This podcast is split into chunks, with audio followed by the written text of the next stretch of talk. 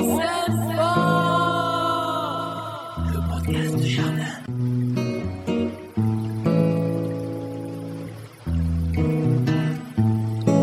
Et nous sommes le vendredi 7 janvier. Bonjour à toutes et à tous. J'espère que vous allez bien. On espère avec Eric que vous allez bien, que vous avez digéré et le chapon et la dinde, voire quelque chose de plus, de plus soft, hein, parce que finalement, c'était peut-être une poêlée de légumes le soir de, de, Noël ou le soir de réveillon. Bonjour mon cher Eric. Bonjour Brice. Euh, bah, belle année avec un plein de santé et de rigolade. Oui, non, parce qu'on le dernier podcast c'était le 31, pardon. Bah, bonne année à tous et à toutes. Voilà, merci en tout cas. Euh, bien vu. Bonne année à toi aussi mon cher Eric, comme si on s'était pas parlé avant. Non, mais, non mais ça fait toujours du bien de se le redire. C'est pas faux. Tout va bien? Oui, tout va bien. C'est. Oui. J'étais pas loin de la poêlée de légumes le 31, le 31 décembre et le 1er janvier, donc ça tombe bien. Donc ça tombe bien. Et bah tu vois, j'étais dans le thème. Quel est le sujet de la semaine, Eric? De quoi tu vas nous parler? Bah, disons que comme euh, quand même on annonce des températures un peu frisquettes, euh, et peut-être qu'on va commencer à préparer 2022 euh, au niveau du jardinage. Alors pourquoi pas parler justement de petits bricolages qui peut des fois être même du gros bricolage avec ce qu'on appelle les ados, les châssis, les mini-tunnels. Euh, c'est le bon moment pour récupérer du bois, des palettes, des planches, euh, prendre du temps euh, et notamment euh, prendre du temps pour récupérer du matériel gratos. et donc voilà, on a, on a un petit mois pour fabriquer ça. Donc on va parler donc des ados, des châssis et des mini-tunnels. Et eh ben voilà, et puis on va parler évidemment de vos questions, hein. on en a trois ou quatre, toujours la même adresse, contact.monjardinbio.com pour nous les, envoyer. Préférez quand même le mail, c'est plus simple que les réseaux sociaux parce que des fois c'est vrai que vos messages ont tendance peut-être à, se perdre un petit peu, donc c'est plus simple, voilà, euh, contact.monjardinbio.com, comme ça euh, on traite ça directement. Et puis euh, on fait passer à qui de droit, c'est-à-dire à nous. Eric, qu'est-ce qu'il y a à faire au jardin? Parce que tu m'as parlé, euh, tu, m'as parlé éventuellement de quelques semis, mais alors dans des conditions très très particulières. Oui, justement, c'est pour ça que ça m'a donné l'idée de, parler d'après de, des, châssis des mini-tunnels. Voilà, si on est vraiment dans, le sud de la France ou dans des, dans des zones... Alors bien sûr, quand on voit les températures de la semaine dernière à 22-23 degrés à l'ombre, euh, on aurait pu imaginer de tout planter, de tout semer. Non, non, il hein, ne faut pas obliger qu'on est en mois de janvier, début janvier. Mais voilà, on peut mettre des carottes hâtives. Hein, voilà, euh, vraiment ce qu'on appelle la carotte qui pousse très rapidement, la carotte grelot, au marché de Paris, hein, qui sont des toutes petites carottes très très courtes, très très rondes et qui poussent très rapidement. Alors bien sûr, là, euh, sous tunnel, mini tunnel, euh, vraiment dans des raisons où il fait un peu chaud dans la journée, hein, parce que sinon les carottes, vous pourrez les semer, mais elles ne vont, ah, ça pas. germer que quand ça va bien se passer. D'ailleurs, même si vous semez des carottes, d'ailleurs en ce moment, euh, vous pouvez le faire, voilà, pas de souci. Euh, de toute façon, elles ne pousseront que quand elles le voudront bien. Hein. ouais, mais par contre, si ton, si ton sol il est complètement humide pendant pendant trois mois, ça risque pas de pourrir, Eric? Non, non, non, non, non, pas du tout, hein, parce que ce sont des, des, graines qui sont très très dures, hein, les akènes. Et donc ces graines-là, euh, ben, souvent c'est comme le persil, hein, le persil par exemple qui, s'est ressemé tout seul euh, à l'automne. Euh, voilà, bah, vous risquez de retrouver du persil au printemps, alors que celui que vous allez semer ne va pas forcément bien marcher. C'est pour ça qu'il y en a qui sèment du persil à l'automne, hein, de manière que bah, au printemps il puisse lever tranquillement. Mais le gros souci, il faut se rappeler, on l'a semé. pareil hein, pour les choux de, printemps. souvent les choux de printemps, bah, on va les acheter chez notre horticulteurs favoris parce que voilà, on n'a pas eu le temps de les faire. Bah, si vous avez dans des conditions un petit peu sympathiques euh, chez vous, vous pouvez faire vraiment des semis de choux, de printemps. Vous pourrez repiquer au printemps. Il faut le faire en ce moment. Et aussi les poireaux de printemps. Voilà. Mais, attends, quand, tu euh, parles, quand tu parles, pardon, Eric, je te, coupe, quand tu parles dans des conditions un peu sympas, ça veut dire quoi Éventuellement euh, dans le salon, dans la cuisine Non, non, non, non, non, ça faut que ça soit dehors, hein, complètement. Faut dehors. Que ça soit dehors. Donc quand c'est sympa, c'est que vraiment bah, vous ayez euh, des températures faibles la nuit, ça dérange pas, hein, même une petite gelée. Mais il faut que dans la journée, ça carbure au niveau soleil, ensoleillement. oui, pour 3 degrés, c'est pas la peine. Nous, en Alsace, là, on a 3 degrés la, journée, c'est pas la peine. Nous, nous, le poireau, on le récolte encore dans le jardin. Et les carottes, c'est ceux qu'on a mis en jauge. Hein. Faut pas, faut pas se leurrer. Hein. Mais dans le sud de la France, pourquoi pas? N'oubliez pas qu'une mini-serre ou un châssis ne suffit pas pour faire ça. Il faut déjà qu'il y ait un énorme volume. C'est-à-dire que plus le tunnel est grand, euh, plus ça permet dans les, raisons, les, endroits, je veux un peu plus chauds, de récupérer le maximum de chaleur dans la journée. Euh, et quand il fait froid la nuit, bah, il y a tellement de chaleur qui ont été pris dans la journée qu'en fin de compte, dans le sous le tunnel, ça se refroidit pas autant que ça.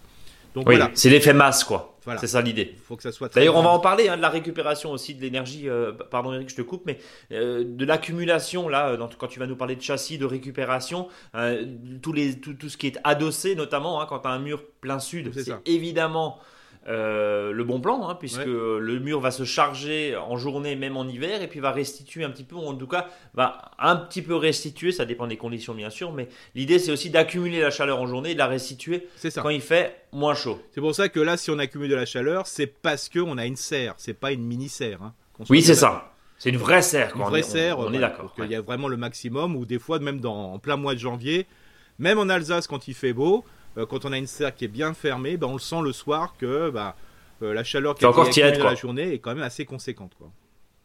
On est d'accord.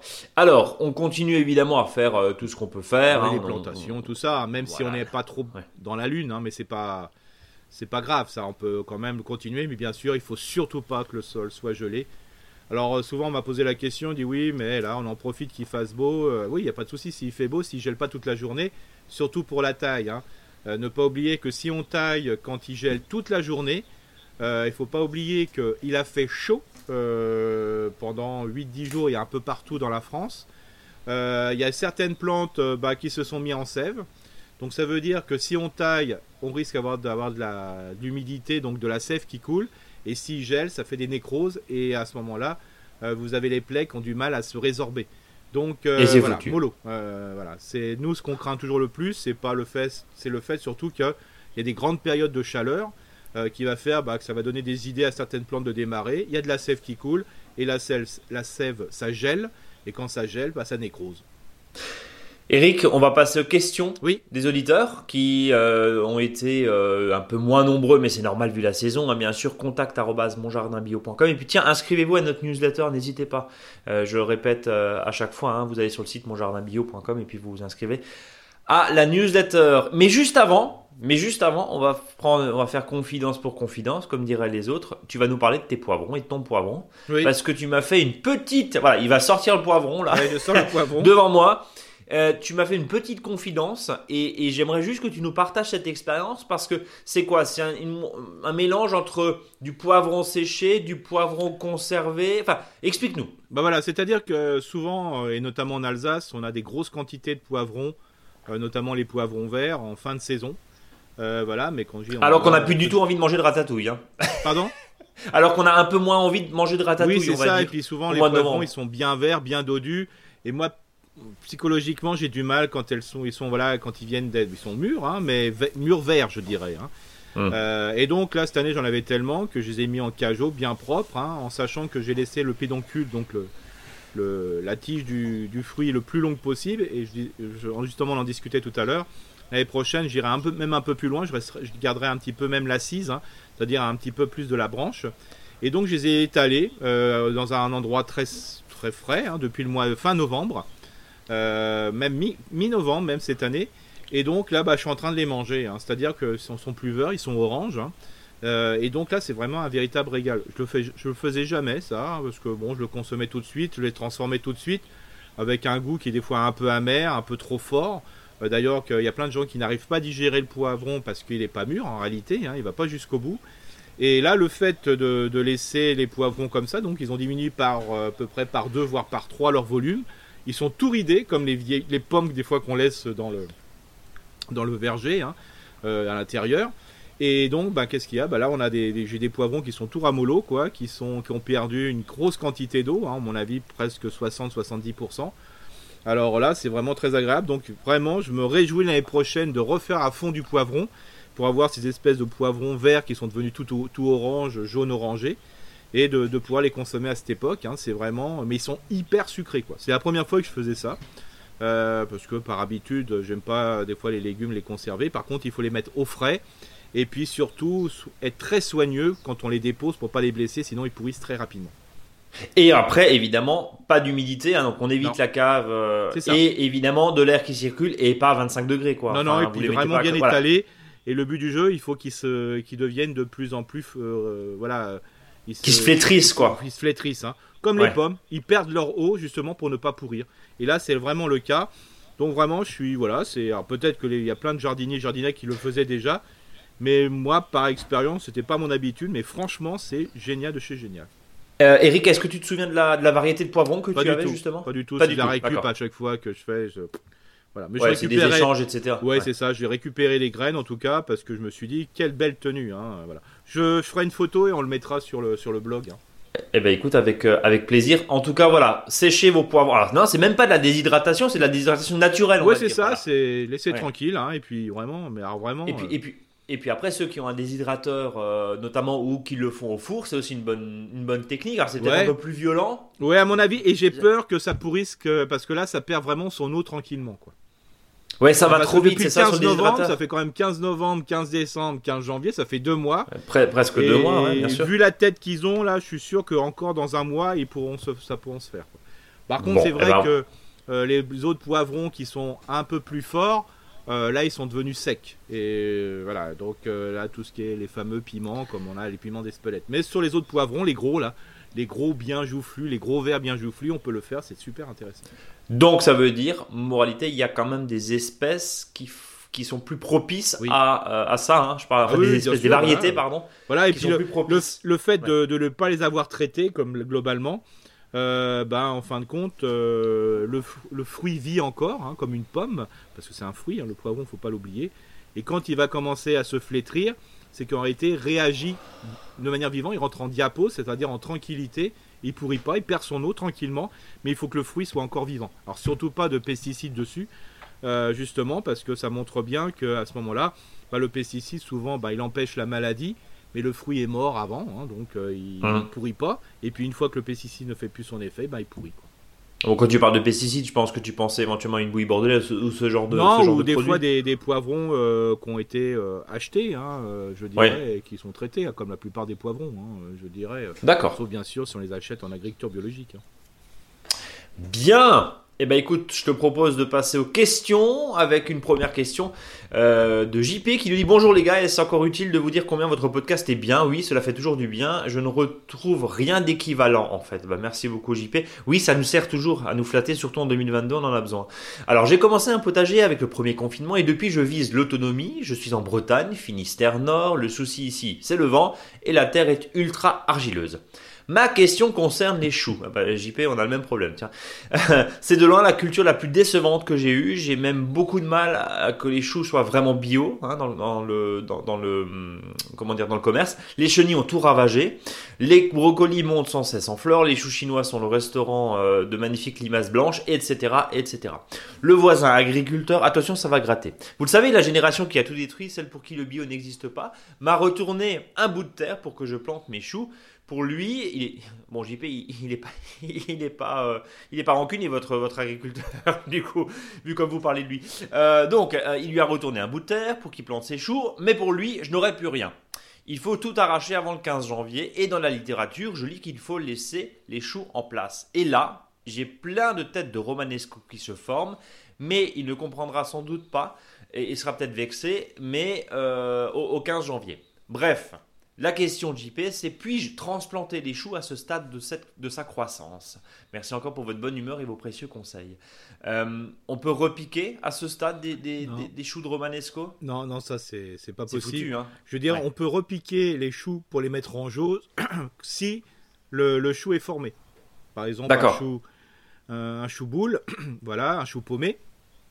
On peut les conserver comme ça, c'est-à-dire on déterre tranquillement les, choux sans euh, secouer les racines et on les repique un peu plus, enfin, dans un endroit qui est plus facile pour récupérer. Ça maintient la tête de, chou, hein, comme dit. Et puis après, on peut les, on peut l'utiliser comme on veut. Mais là, quand le chou en romanesco est en, fonction, en formation, euh, ça va pas aller jusqu'au bout et c'est, c'est pas le bon système. Et je peux aussi prolonger la question de, JP, euh, de ce breton qui, qui nous écoute.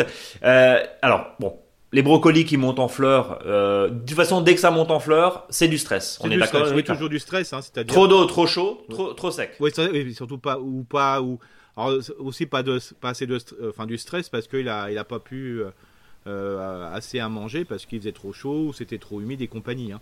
Mais surtout, ce qui est important à savoir, c'est que les choux, faut les laisser jusqu'au bout. même si, je dirais, quand je dis jusqu'au bout, c'est jusqu'au printemps, hein, jusqu'à la, à la plantation des prochains. À la rigueur, bah, les brocolis et les choux-fleurs vont, vont, donner des belles têtes qu'on pourra manger là. Ou si ça va pas, bah, ils vont fleurir et au moins ça fera de la végétation et des fleurs pour les pollinisateurs et de la végétation pour le terrain. Ça, c'est très important ce que tu dis, Eric. Pardon, vas-y, je Non, non, il faut aller jusqu'au bout. Hein. De toute façon, on n'a rien à perdre et on n'a qu'à gagner. Même si on ne consomme pas le légume. Alors, je peux même aller encore plus loin. C'est que même la floraison, la floraison de choux brocoli, euh, de choux-fleurs, euh, de choux romanesco, quand elle est prise juste avant la floraison, c'est-à-dire en bouton, euh, bah vous pouvez, c'est des, des, tiges qui sont assez, je veux dire, tendres encore. Et là, on peut l'utiliser en soupe, euh, on peut le broyer. Euh, y a, y a ça peut se consommer encore. Ça peut se consommer encore. C'est très euh, puissant. C'est sûr que ceux qui aiment pas le chou, bah, c'est pas la oui, peine. Oui, ils sont servis, oui, on est d'accord. Et si c'est pas le cas, au moins ça va servir de végétation, de ce qu'on appelle ce fameux engrais vert potager. Donc on pourra broyer et se servir pour couvrir le sol après. Ça fera une super protection du sol et un super déchet vert fin, plein d'azote qui sera nécessaire au printemps. Et surtout, ça va être en fleurs et ça va être pas, et ça va servir pour les pollinisateurs. Euh, parce que souvent dans les potagers au printemps, il n'y a pas grand chose qui fleurisse. Hein. Donc euh, c'est ça. Ça c'est un plus. Mais il faut pas oublier aussi qu'avant qu'ils montent en, graines, euh, le gros souci, il faut, à mon avis, il faut des fois planter moins de choux si on n'a pas une terre à choux. parce que ce que j'appelle une terre à choux, bah, c'est de regarder autour de soi si les choux poussent bien et compagnie. Euh, c'est peut-être que ça manque un petit peu ou l'environnement est pas top. Il faut faire un ex, un gros gros trou. Euh, franchement, un fer de bêche, comme si on plantait un, pied de tomate. Euh, le bien le mélanger avec du, compost, voilà, ça c'est important. Ou si votre fertilité du sol est suffisante, là il n'y a pas besoin de le faire, il faut bien décompacter le sol pour que le, chou puisse bien s'enraciner. Parce que si le chou s'enracine mal, dès qu'il va y avoir un coup de sécheresse, et notamment pour les choux à fleurs, romanesco, brocoli ou chou-fleur, ils vont vite monter, euh, je dirais, en floraison. Et nous sommes d'accord. Alors, le miam, comme tu dis, hein, on ne répétera jamais assez de penser que de faire un potager pendant plusieurs années sans apport extérieur, que ce soit du fumier, du compost, de l'engrais évidemment naturel, hein, on ne parle pas d'ammonitrate ou quoi que ce soit, mais un engrais naturel, nous sommes d'accord, ce n'est pas possible, c'est totalement utopique. Si on rajoute pas de miam, ça marche pas. Bah, le, le, chou, voilà, c'est un peu compliqué, quoi. Oui, on est, on est, oui, enfin, je parle du chou et même, et même des poireaux. Oui, c'est ça, voilà. tout, non, mais le chou, tout ce qui a feuille, par définition, demande de l'azote. Oui, c'est ça. C'est, quand même des grosses quantités de besoins, quoi. Et puis, il faut vite que le chou s'enracine très profondément pour avoir ce, pour qu'il ait moins de problèmes de stress hydrique. C'est pour ça que dans certaines régions, le chou-fleur, euh, ou le chou d'ailleurs, tout simplement, le chou paumé, hein, pour faire simple, qui va passer un, juin, juillet, août, c'est compliqué des fois. Euh, et des fois, on est assez surpris, des fois, de plans de, plans de, de, de chou qu'on a repiqué un peu tardivement, et justement qui va revenir au printemps parce que le chou a poussé tranquillement, et s'est bien enraciné durant l'automne et compagnie, et ça a pu donner des, choses assez exceptionnelles. Euh, autre petite précision, notamment par rapport à, cette culture de chou, mon grand-père disait toujours quand on les a plantés, on les plante généralement, bon, soit en mini-motte hein, quand on les a cherchés, soit on les a fait soi-même, mais pendant les 15 premiers jours, on les arrose tous les jours, même ah si c'est trempé. toujours, toujours, toujours, Au moins, au moins 15 jours. Si, dès, le, début, il sent le chou se chant qui va être un peu, euh, euh, je dirais, un peu dans le stress, hein, euh, bah, il, va, il va tout de suite mettre en lui le fait qu'il va pas faire, il va pas développer du végétal, mais il va développer de la fleur. Ça, c'est clair. Bon, de toute façon, si vous regardiez les euh, les plans de plantation, euh, c'est-à-dire de la plantation jusqu'aux engrais, et des fertilisants et compagnie chez l'agriculteur qui produit des choux, qu'ils soient en bio ou pas en bio, hein, euh, vous seriez assez surpris sur la quantité qu'il met dans le sol.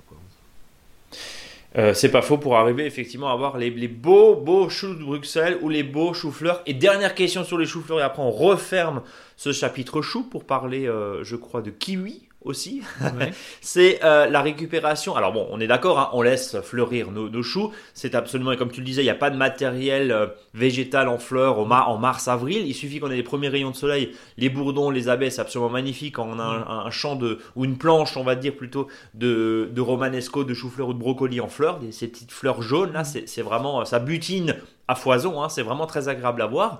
Et puis après un petit coup de cisaille, Eric, hein, on est, d'accord. Il hein, bah, faut savoir qu'un chou romanesco, c'est à peu près en surface florale, c'est presque un demi mètre carré de, fleurs.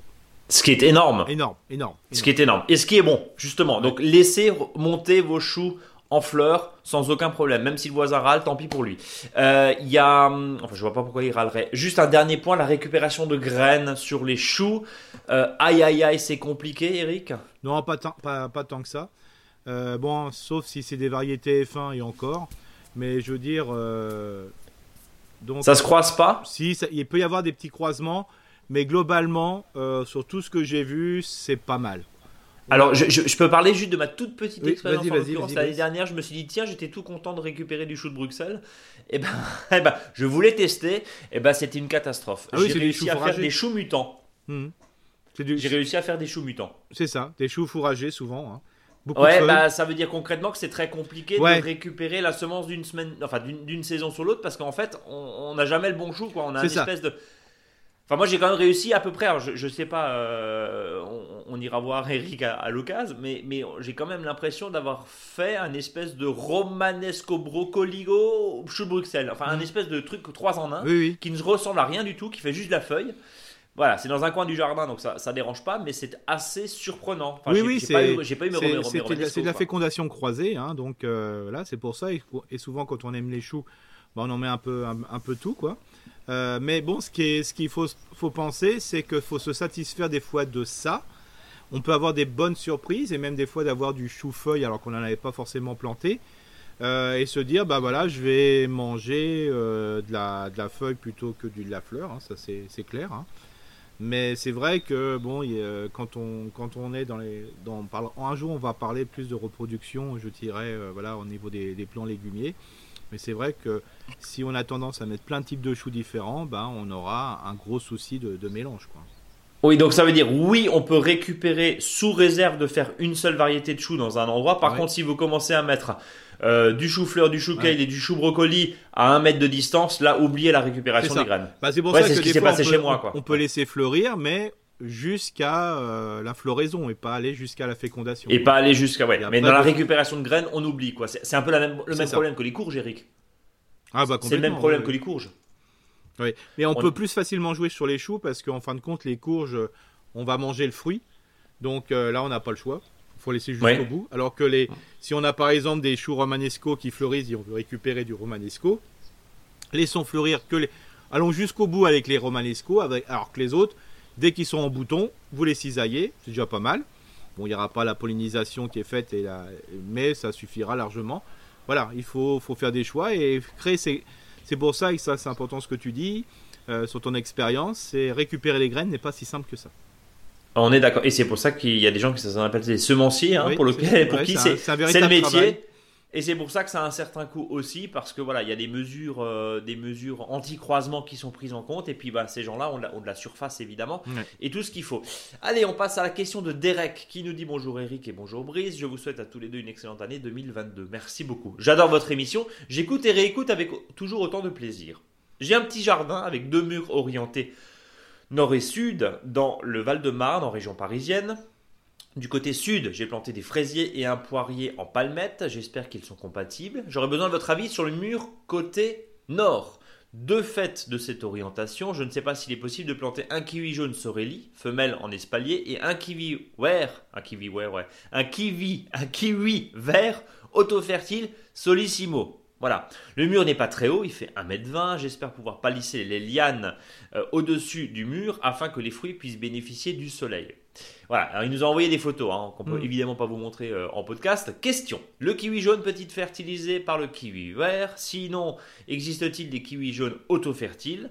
Pensez-vous que l'ensoleillement soit suffisant pour qu'ils puissent produire des fruits? Sinon, avez-vous d'autres conseils pour des petits arbres fruitiers à planter dans cette situation en palmette avec peu d'ensoleillement?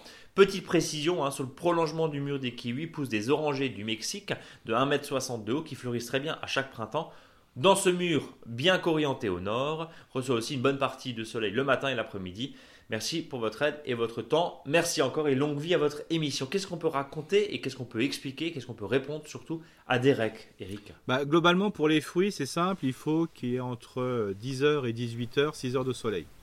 Ça, c'est ce qu'on disait la semaine dernière, ou il y a 15 jours, je crois. Ça, c'est important pour optimiser, je dirais, euh, la, enfin, la floraison et notamment la fructification. Parce que des fois, il peut y avoir floraison, ça, il n'y a pas de souci.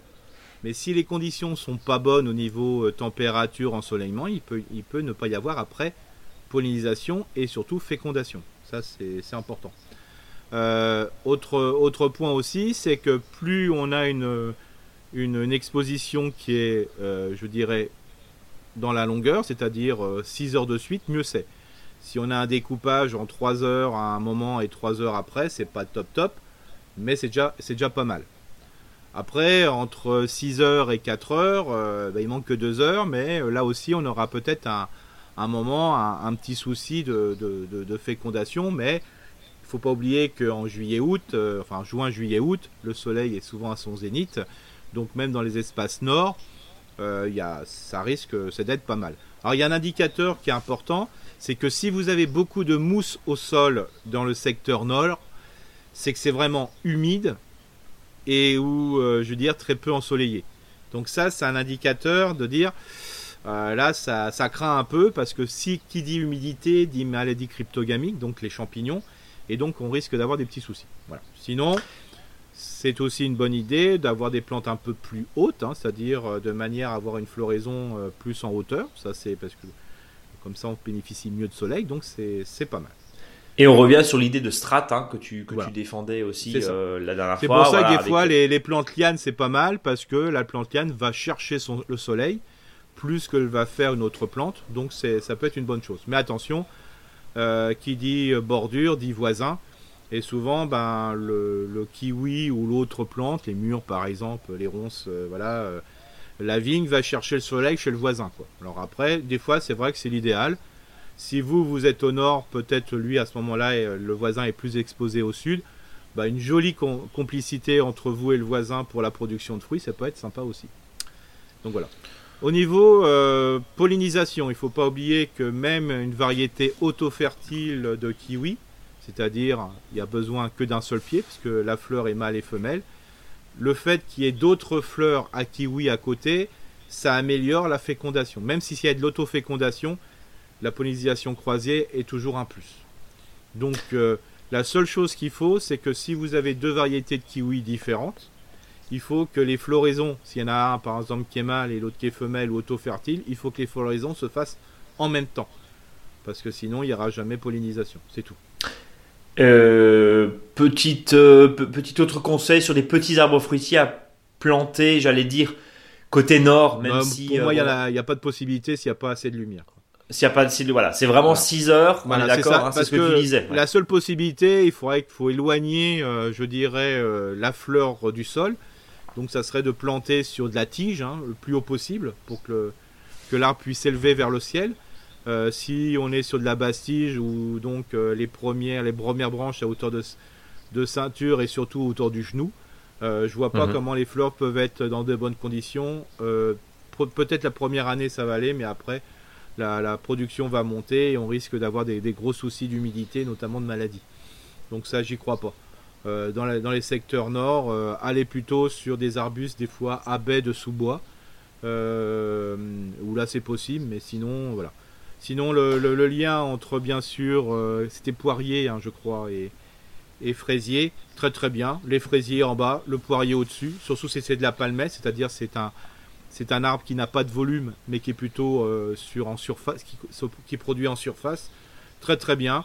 Le poirier, voilà, en axe, euh, je dirais en palmette, c'est-à-dire à plat. Et à côté, vous avez euh, les petits fruits. Alors, si vous avez des arbustes en palmette, poirier, pommier, principalement, n'oubliez pas de faire la taille en verre, qui est vraiment obligatoire. C'est-à-dire pendant la période à partir de juin. Et puis on va terminer euh, cette salve de questions avec euh, Nancy et José de Bruxelles. On va parler, euh, j'allais dire, bonne relation de voisinage. Alors non pas entre des voisins humains, mais entre des poules et un potager. Nous cherchons des idées pour concilier poules et potager au mieux. Question toute bête, hein, que, enfin toute bête, pardon, mais, mais, mais toute simple plutôt. Mais on se pose aussi que faire à d'autres, à part mettre des grillages autour des bacs pour éviter que les poules viennent manger le potager. Euh, merci pour votre podcast qu'on suit avec beaucoup d'assiduité. C'est compliqué, hein, parce que dès qu'on a du verre, les poules elles y vont, on est bah, d'accord. Bien sûr, elle, et surtout euh, euh, la poule, elle, ce qu'elle aime bien, ben, c'est gratouiller et manger ce qu'on appelle le légume, je dirais le primeur. Hein.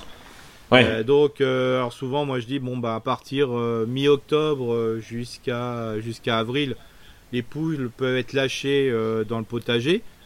par contre, il faut pas compter aux pousses primeurs de blettes et compagnie, parce que dès que les jeunes pousses sont arrivées, la poule avait plutôt là-dessus. Donc, c'est hyper hyper compliqué quoi hein, entre l'animal euh, et le potager. Euh, par contre, ça, la poule a un super intérêt parce que ça gratouille partout pendant tout l'hiver. Ça, c'est vraiment le top du top.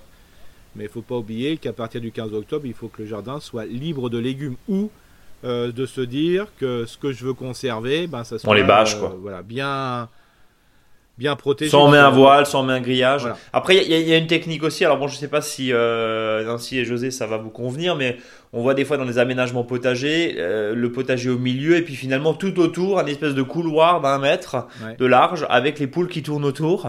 Euh, bon, ça permet de faire une barrière à limaces, pourquoi pas aussi, parce qu'elles en raffolent. Mais bon, voilà, c'est compliqué dans un potager derrière de, de, les faire et, de, les faire cohabiter. Et puis on voit même que sur un potager d'une, allez, de 5-6 poules sur une surface assez intéressante et assez importante. On a beau semer euh, un couvert, euh, un engrais vert, euh, quelque chose de voilà, de végétal, ça reste jamais très longtemps. Et on, voit toutes les basses cours chez les voisins. on, voit très bien qu'on a beau mettre tout ce qu'on veut, malheureusement, les poules, au bout de 15 jours, il n'y a plus rien. Quoi. Non, puis il faut, compter à peu près 10 à 15 mètres carrés par poule. Hein. Donc, ouais, si on veut être tranquille, quoi. Mais, et, encore. et encore. Et encore. Mais je veux dire, après, quand ça gratte sans arrêt, euh, la fiente, la fiente n'a pas aussi un intérêt très sympathique. Hein, C'est-à-dire que la fiente va favoriser ce qu'on appelle euh, bah, l'azote, euh, beaucoup d'azote. donc ça veut dire les adventices, hein, c'est-à-dire entre guillemets les graminées. quand il y a un excès de bouffe, bah, c'est plutôt les graminées. Donc tout ce qui est plante à fleurs, bah, c'est pas top top. Et puis il faut pas oublier aussi qu'une poule dans un potager, euh, quand il y a les légumes, c'est pas top non plus, quoi. Hein. Euh, c'est quand même, il y a beaucoup de fientes euh, de, par-ci par-là, donc c'est pas, voilà. Il faut vraiment que il faut vraiment vivre son potager, le faire bouger, comme dit, avec, bah avec son poulailler. C'est pour ça que des fois il y a des communes qui ont les très bonnes idées technocratiques et administratives de filer des subventions pour vous donner des poules élevé, c'est pas c'est pas élever une tomate ou un poireau, hein, c'est pas du tout pareil. Hein. Le vivant. Ni élever un chat d'ailleurs. Non mais c'est intéressant de le dire parce, qu'on on voit des fois des aberrations, y compris euh, y compris des fois. Alors quand on voit encore une fois prend un peu de recul, hein, mais on voit des fois des reportages, comme on dit. Alors bon, on espère que c'est des cas très très rares, mais une poule sur un balcon, c'est hors de question. Une poule a besoin de gratter le sol. Même dans un petit jardin, déjà. Une et même dans un petit jardin. Une poule déjà, c'est pas normal. Il faut en avoir deux, hein, parce qu'elle s'embête. Hein, euh, c'est ça. Euh, voilà. Minimum deux. Avec deux minimum deux. Et il faut pas oublier aussi qu'il y a des initiatives qui sont intéressantes, ce qu'on appelle des potagers, euh, des, poulaillers collectifs. Hein. Commun. C'est-à-dire que bah, c'est souvent chez une personne qui adore les poules, et puis bah, vous achetez votre poule, quoi, et donc vous avez droit à tant d'œufs dans l'année. Euh, la personne souvent est souvent bien équipée parce qu'elle a plusieurs dizaines d'arts de jardin. Je ne dis pas d'art, hein, je dis dizaines d'arts de jardin. Euh, les, poules, ils se baladent un peu ici et là. Euh, souvent, la personne a mis en place une protection pour éviter qu'elle se fasse bouffer. Hein. Il ne faut pas oublier que la vie d'une poule, des fois en plein milieu d'une... Ça dure pas longtemps, hein, parce que entre quelques rapaces et surtout le renard, la fouine et compagnie, euh, bah, la poule ne reste pas longtemps. Donc c'est, on peut pas être euh, éleveur de poules comme ça, quoi. C'est, une passion, on va pas dire un métier, mais c'est, une passion effectivement qui demande beaucoup mm. d'engagement et je te rejoins parfaitement. Si c'est pour avoir deux poules sur un mètre carré, qu'elles aient les, mains, enfin les mains, les pieds, pardon, les pattes dans la fiente dès qu'il y a, euh, dès qu'il y a un petit peu de pluie, c'est pas bon du tout. Ah bah non, non, des maladies. Voilà. C'est pas bon du tout. Et aussi, encore une information, parce que ça, c'est souvent marqué sur les plaquettes. Euh, une poule ne peut pas remplacer un compostier. Hein. On est bien d'accord parce que une poule ne mange pas que les déchets de cuisine. Euh, ça mange aussi du sexe, c'est-à-dire du grain. Hein. Donc c'est hum. souvent moitié-moitié. Hein. C'est-à-dire euh, pour une poule, c'est à peu près, par exemple, deux, par contre deux, poules, c'est 65 kg de nourriture à peu près sur l'année. Qu'elle consomme, hein Pardon? Qu'elle consomme. Oui, c'est ça. Oui, c'est ça. Et c'est moitié de, frais, donc hum. les déchets de cuisine. voilà. Alors voilà. Euh, des pluches, et aussi les déchets du, vivant, c'est-à-dire des vers de terre, des choses comme ça, et, et une moitié de sec, hein, c'est-à-dire de la graine. Hein.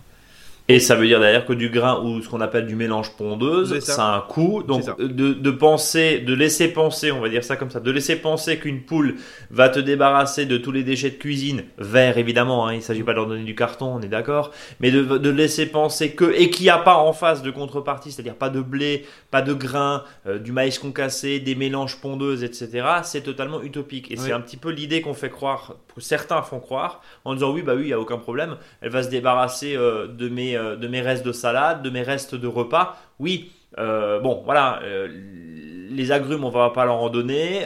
des, les, marques de café, c'est pas fait non plus pour les poules. Enfin, il y a quand même quelques petites règles. Et puis, on n'est pas là aussi. Enfin, c'est pas un, comment dire, j'allais dire, c'est pas un composteur sur pattes dans le sens où c'est pas la peine de donner des choses avariées non plus aux poules. Hein. c'est un animal vivant. Mais, mais c'est toujours bon de rappeler ça parce qu'on s'imagine que c'est l'alpha et l'oméga pour réduire nos déchets. Oui, mais, derrière, ça demande d'une de l'entretien, on nettoie régulièrement le poulailler, hein, et, puis de deux, il euh, faut leur donner quand même à manger du sec, comme tu dis. Et une, poule, ça boit tous les jours.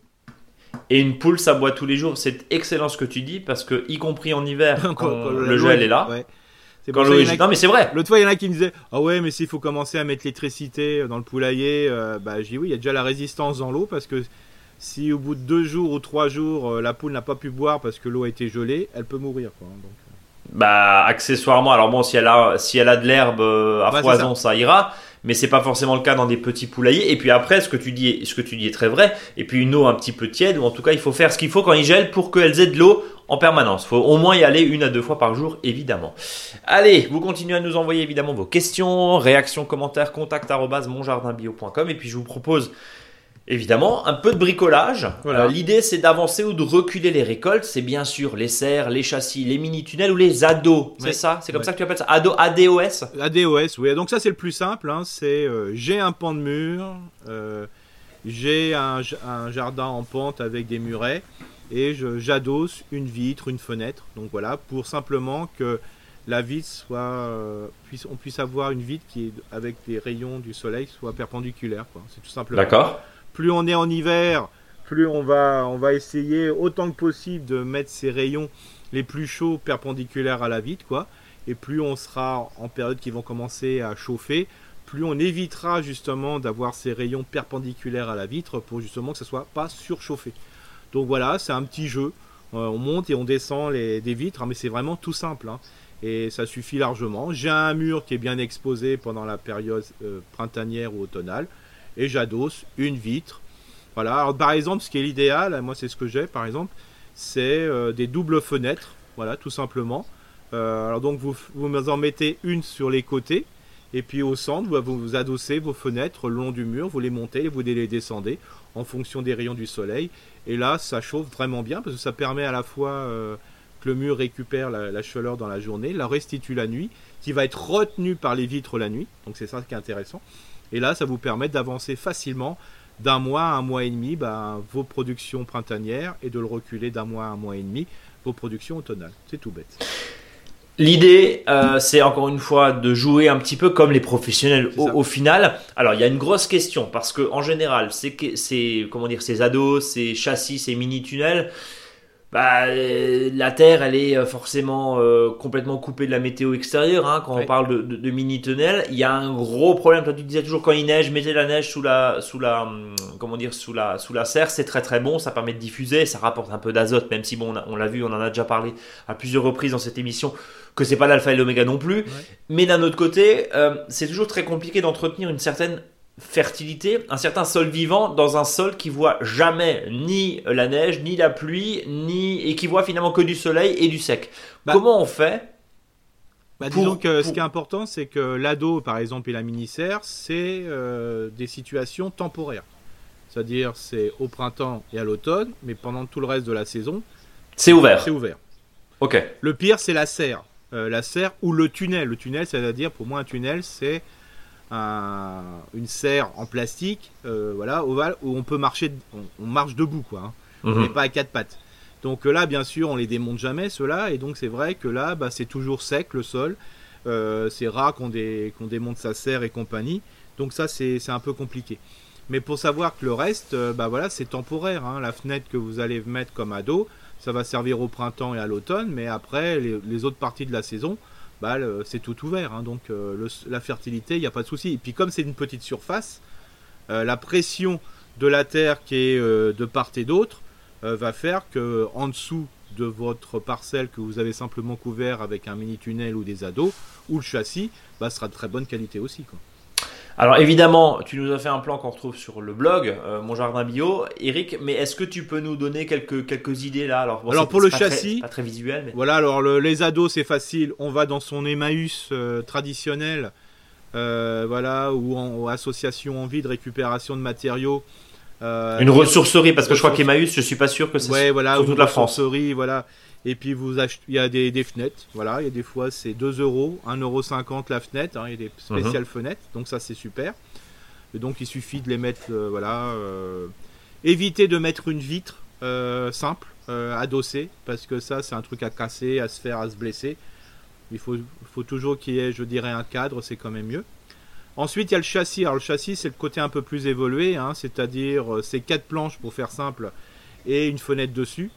Alors, faut jamais euh, commencer par les planches. Il faut toujours commencer par le, euh, je veux dire, la fenêtre. C'est-à-dire que l'idéal, c'est de, de, trouver des fenêtres avec les montants. Et ça, avec le cadre. Et à partir de ça, euh, on va trouver, on va, avoir des dimensions qui vont nous permettre de définir quelles sont les planches qu'on va trouver. Donc voilà, le principe, c'est quatre planches. Si on peut mettre une légère inclinaison, c'est encore mieux, bien sûr. Euh, et l'objectif, c'est de, fixer euh, le cadre de fenêtre dessus, puis d'ouvrir la fenêtre, euh, voilà. Ou soit de le fabriquer soi-même. Il y a plein de montages sur Internet. Mais l'idéal, c'est un cadre de fenêtre. En bois, c'est plus simple. Voilà. avec les deux fenêtres qu'on ouvre, voilà. Donc, par exemple, avec deux battants. Et puis voilà. Si vous n'avez pas de cadre de fenêtre, vous pouvez avoir simplement quatre planches. Et le côté facile à faire, Bien sûr, c'est pas le, plus, les plus idéal, mais c'est pas mal. C'est de prendre une bâche plastique transparente, bien sûr, qui peut être même fois des bâches plastiques avec, euh, avec des alvéoles à bulles, par exemple aussi. D'acheter mhm. euh, au mètre euh, un tendeur, voilà, ou d'avoir une énorme ficelle et vous mettez simplement un tendeur au bout et vous ficelez à chaque fois votre votre votre bah, votre plastique transparent. Votre plastique dessus pour alors attention aussi, alors là c'est par expérience, si vous utilisez simplement une bâche plastique transparente pour mettre dessus, quand il pleut, quand il pleut ça se creuse quand il pleut. le poids de la pluie. Donc c'est pour ça que sur votre châssis, euh, sur les quatre planches, mettez des tasseaux euh, tous les 30-40 cm. Alors je sais que c'est pas pratique des fois pour euh, travailler, mais si on n'a pas d'autre solution, c'est quand même pratique. Ou des bambous que vous avez fixé de manière que quand il pleut, ben, ça creuse pas euh, avec euh, la bâche. Quoi. Et puis évidemment, on met la bâche côté euh, extérieur, hein, pas la mhm. bâche, et on met les tasseaux en dessous, les bambous en dessous, pour que ça serve de support. Après, encore une fois, tu, tu, disais ressourcerie, alors sans, sans, faire de la pub, parce que je pense qu'ils n'ont ils ont pas besoin de nous clairement, mais un site de vente, de, enfin d'annonce type Le Bon Coin, on trouve bien, sûr, des châssis pour 3 francs 6 sous comme on dit, il n'y a aucun problème et, c'est très très très très simple au final euh, à récupérer et, à faire et puis c'est peut-être plus esthétique aussi que la bâche parce qu'il y a un point aussi c'est que les petites tempêtes de, début de printemps euh, sont des fois euh, assez meurtrières on va dire pour les bâches plastiques donc prudence aussi selon la surface quoi, hein. une vitre tient mieux. C'est ça. justement, trois points pour ce châssis. Ce qui est le plus dangereux, c'est pas le froid, mais c'est la chaleur. C'est-à-dire, faut pas oublier que quand on a un châssis et qu'il fait chaud, euh, hmm. bah, ça chauffe terriblement en dessous. C'est ça. Euh, et donc, faut pas oublier que quand il y a une journée ensoleillée qui est prévue, c'est d'ouvrir son châssis quand on a des plantes en dessous, sinon le soir vous allez retrouver de la bouillie. Hein. Euh, parce que ça chauffe à 50 On aère le châssis quoi qu'il arrive. et d'ailleurs même peut-être le moindre rayon de soleil parce qu'il y a quand même une accumulation d'humidité en dessous. C'est ça. Euh, si on fait des semis comme tu disais là au début de ce podcast, bah, on peut avoir des problématiques de fonte de semis aussi. Quand c'est très très humide, c'est pas forcément très bon. Donc il faut quand même, oui, il faut couvrir, il faut protéger, mais un minimum d'aération quand même, Eric. C'est ça, complètement. Ça faut, faut le faire. Euh, deuxièmement, est-ce qu'on met de la terre dans le châssis ou pas? Alors deux solutions. Alors votre châssis peut servir. Alors là, il faut faire les plus hauts possibles. Hein. Euh, pour simplement mettre des godets l'un à côté de l'autre sous le châssis.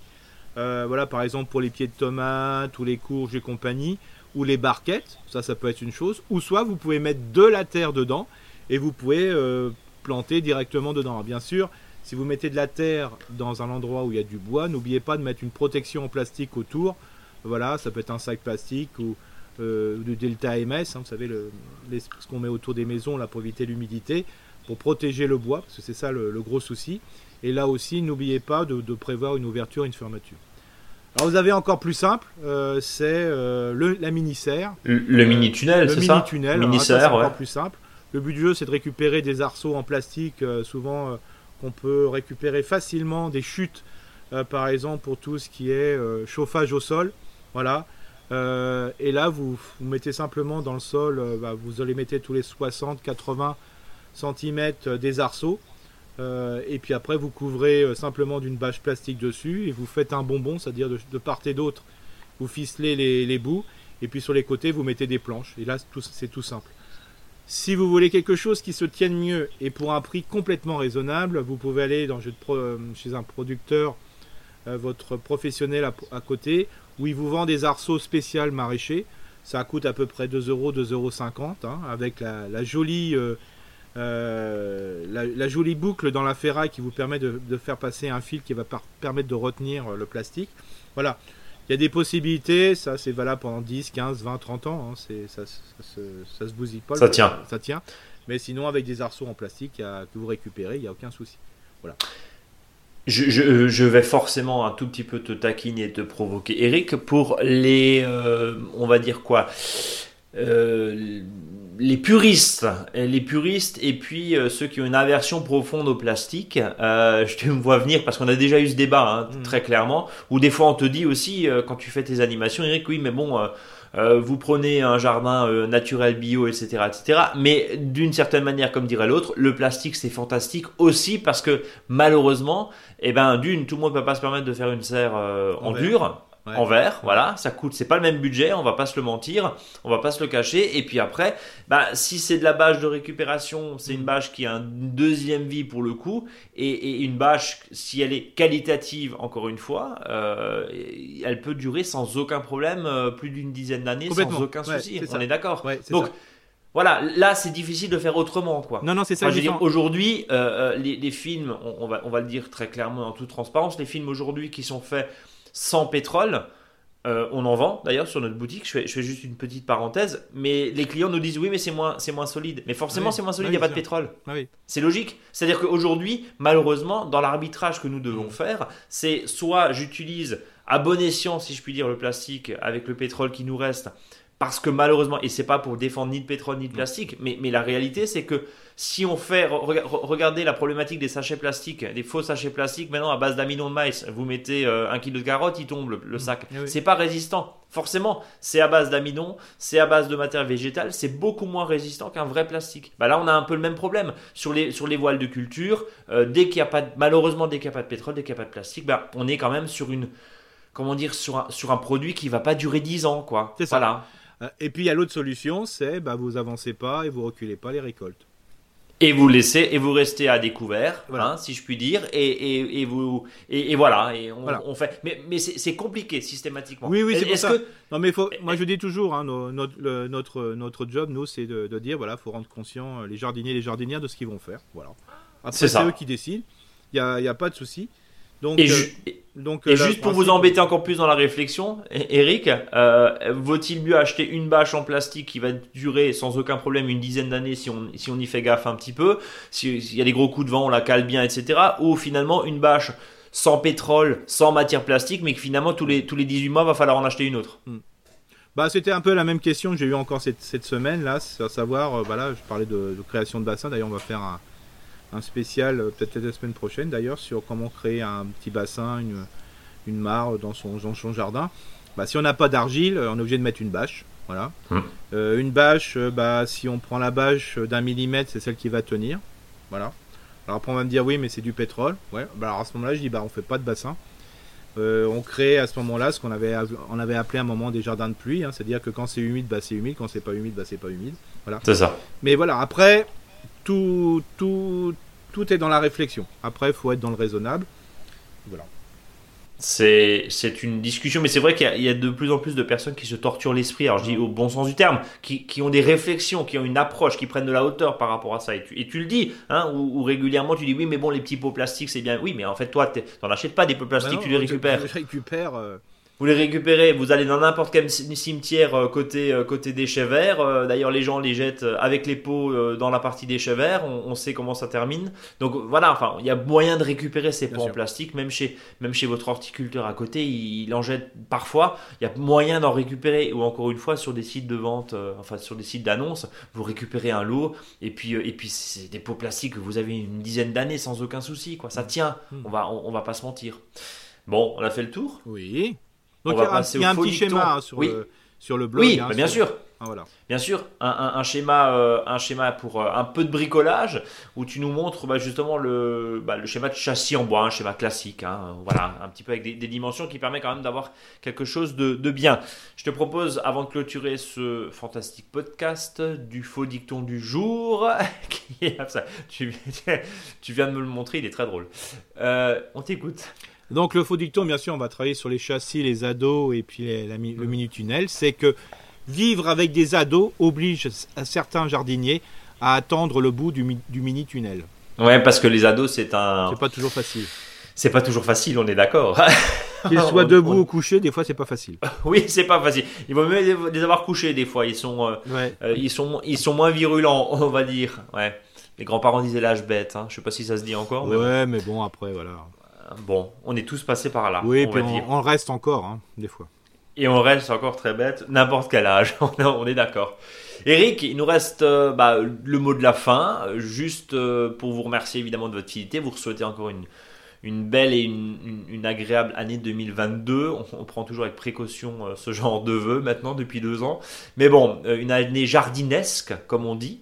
Et puis, euh, suivez-nous sur les réseaux sociaux, Instagram, Facebook. Vos questions, réactions, commentaires, avis, etc. Contact monjardinbio.com. Et puis, c'est la tradition, surtout en 2022. C'est toi le mot de la fin, Eric?